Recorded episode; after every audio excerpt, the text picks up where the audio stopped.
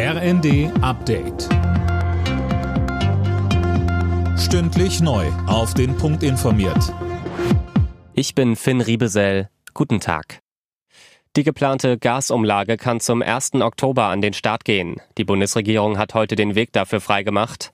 Die Energieunternehmen können damit ihre Mehrkosten an die Verbraucher weitergeben. Für die heißt das noch einmal zusätzliche Kosten.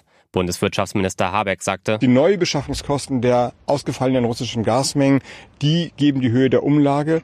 Wir rechnen damit, dass es zwischen 1,5 bis 5 Cent pro Kilowattstunde sein wird. Und dann muss man ein bisschen rechnen, wenn der durchschnittliche Verbrauch bei 20.000 Kilowattstunden liegt, landet man in einem mittleren 100-Euro-Bereich. Die Umlage soll etwa anderthalb Jahre lang erhoben werden. Nach dem Warnstreik des Lufthansa-Bodenpersonals läuft der Flugbetrieb an den Drehkreuzen Frankfurt und München weitgehend wieder normal. Der Ausstand war am frühen Morgen beendet worden. Wegen des Streiks wurden gestern etwa 1000 Flüge gestrichen. Die Ukraine will mehr Strom in die EU liefern. Das hat Präsident Zelensky in einer TV-Ansprache gesagt.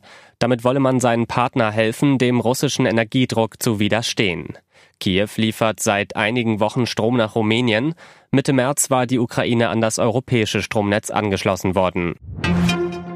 Überraschung in der Formel 1. Sebastian Vettel hört nach dieser Saison auf. Das hat er in einem Instagram-Video angekündigt. Der 35-Jährige holte in seiner Karriere viermal den WM-Titel, zuletzt 2013.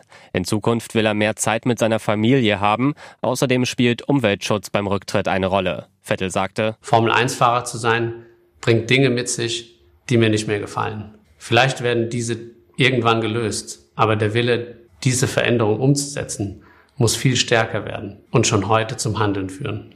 Reden reicht nicht mehr aus und wir können es uns nicht leisten zu warten. Es gibt keine Alternative. Das Rennen hat bereits begonnen.